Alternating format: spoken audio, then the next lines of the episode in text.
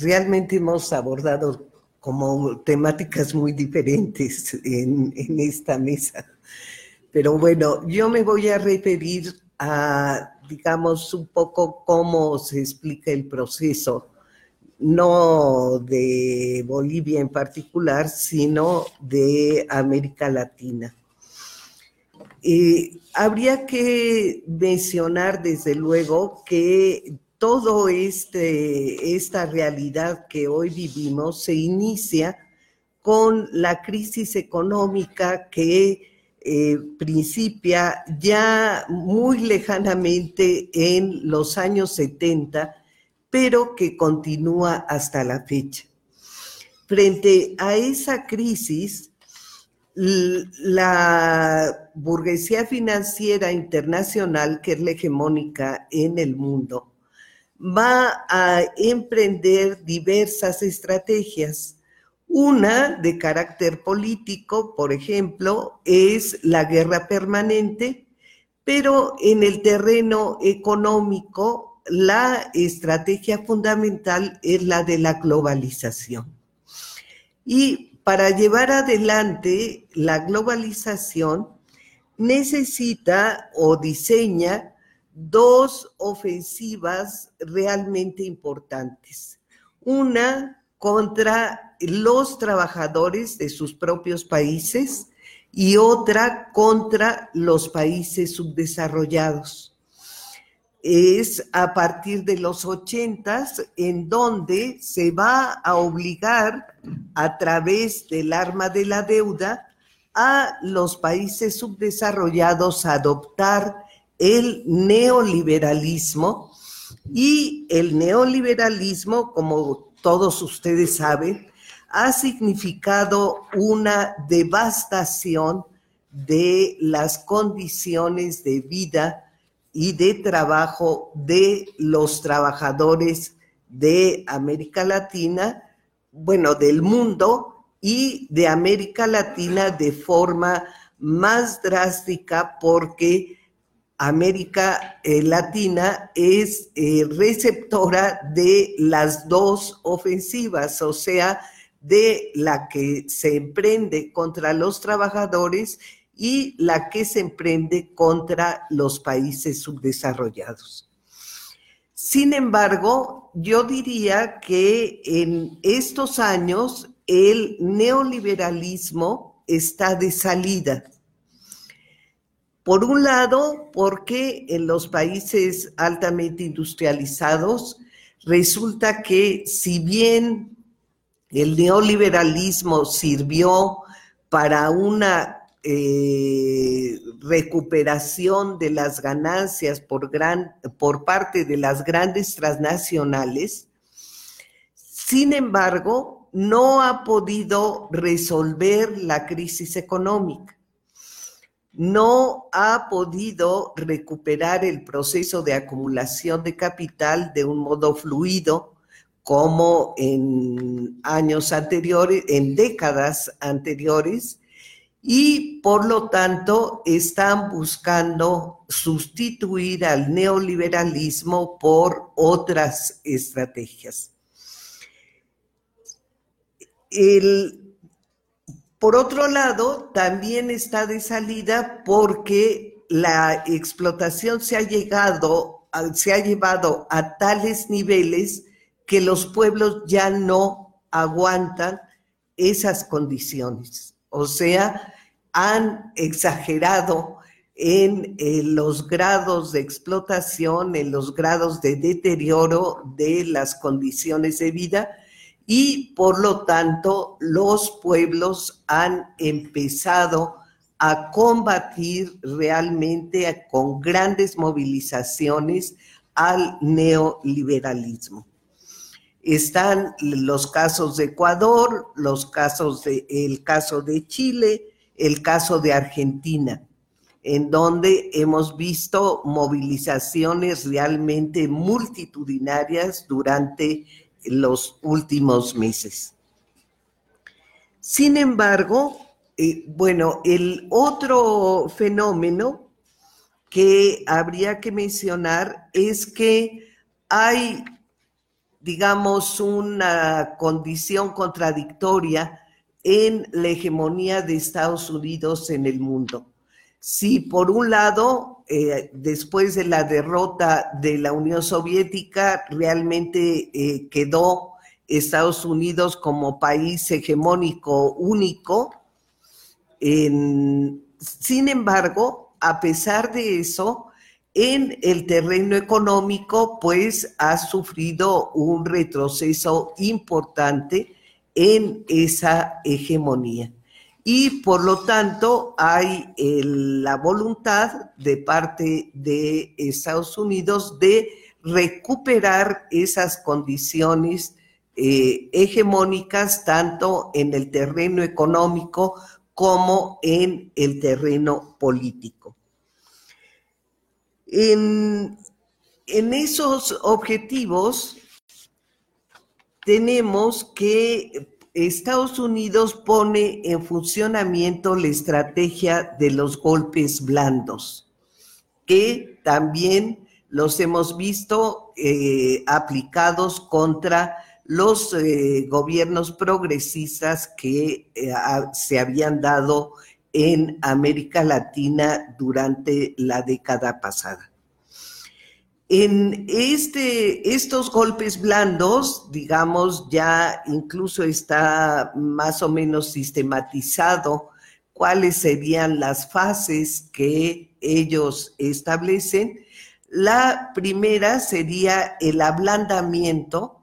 o sea, el convencer a la población en general de que ese gobierno progresista no ha cambiado realmente las condiciones, que es un poco lo mismo que había antes y que por lo tanto no valió la pena el cambio. Una segunda fase ya es la de descrédito, acusando de dictadores a los presidentes. Vemos el caso de, de, Chávez y luego de Maduro, pero o también de que es la misma corrupción que había antes, como en el caso de Lula, o en el caso de eh, Argentina con eh, la Kirchner. Eh, la tercera fase es el calentamiento de las calles, o sea, la organización de manifestaciones de derecha en contra de los gobiernos establecidos. Final, la cuarta fase ya es la de desestabilización a través de acusaciones jurídicas, por un lado, de la paralización de la inversión, del acaparamiento de productos básicos y la fuga de capitales que produce devaluaciones y eh, inflación. O sea, ya en ese momento, pues ya se llega a una real desestabilización y finalmente el, en la quinta fase es ya propiamente el golpe de Estado, es decir, la destitución de los presidentes y la sustitución generalmente a través de las cámaras del Congreso y eh, el establecimiento de elecciones en donde eh, avanza eh, inmediatamente la derecha y el restablecimiento del neoliberalismo. En dos casos, eh, sin embargo, a Estados Unidos no le ha funcionado el golpe blando, o sea, no eh, ha sido suficiente y entonces ha recurrido ya propiamente a los militares para intentar dar el golpe de Estado. Es el caso de Venezuela en donde fracasaron, sin embargo, en, incluso con el intento de valerse de los militares, y está el caso de Bolivia que hasta el momento pues ha logrado llevar adelante el golpe de Estado. En el caso de Bolivia intentan aparentar, bueno, también en el caso de Venezuela, que se trata de un golpe blando, o sea, que no los militares no son los que van a quedar, que finalmente se trata de un de una defensa de la democracia y que eh, por lo tanto no hay violencia supuestamente en eh, este tipo de golpe. Sin embargo, bueno, pues es el uso de los militares directamente y por lo tanto se trata de, ya de una recurrencia a los militares en esta eh, utilización al mismo tiempo de las fases del golpe blando. En el caso de, de Bolivia, eh, a mí me parece que hasta periodistas y académicos progresistas señalan fundamentalmente las causas del golpe de Estado en Bolivia en eh, los errores cometidos por Edo. Desde mi punto de vista, eh, fundamentalmente se le acusa de eh, de buscar la reelección. Y que ese fue el error porque eh, entonces se menciona una democracia en abstracto, de que es bueno en una democracia o es necesario en una democracia la alternancia, como si se tratara, o sea, se deja de lado que se trata de una lucha de clases o sea, no en, la democracia hay una lucha de clases. O sea, no es que sea un fenómeno abstracto en donde los protagonistas no representan a clases sociales ni a proyectos económicos y políticos sino que se trata en abstracto de que es buena la alternancia en la democracia cuando como si representara lo mismo o como si no hubiera el enfrentamiento entre proyectos absolutamente diferentes y de protagonistas absolutamente diferentes en la democracia.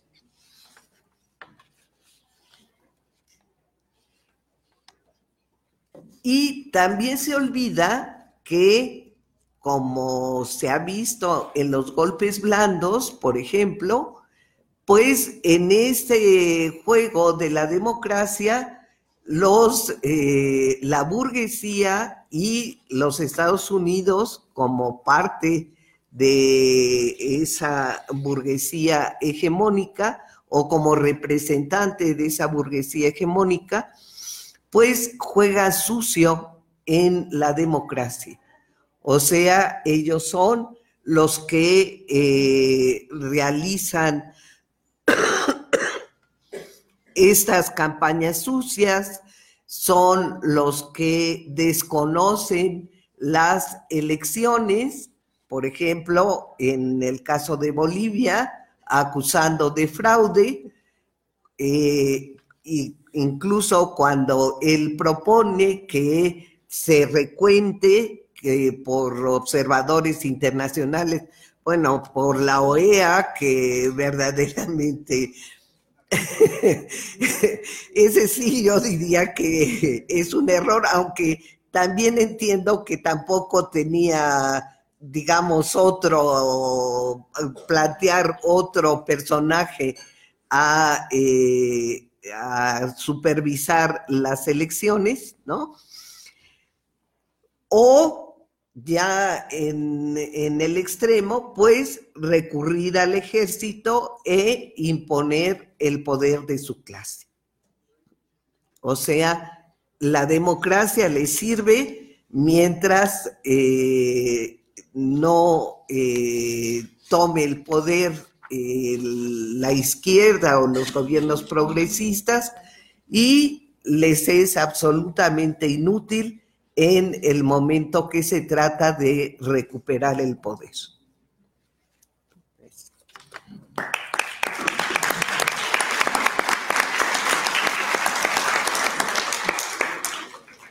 Le agradecemos a la maestra Magdalena Galindo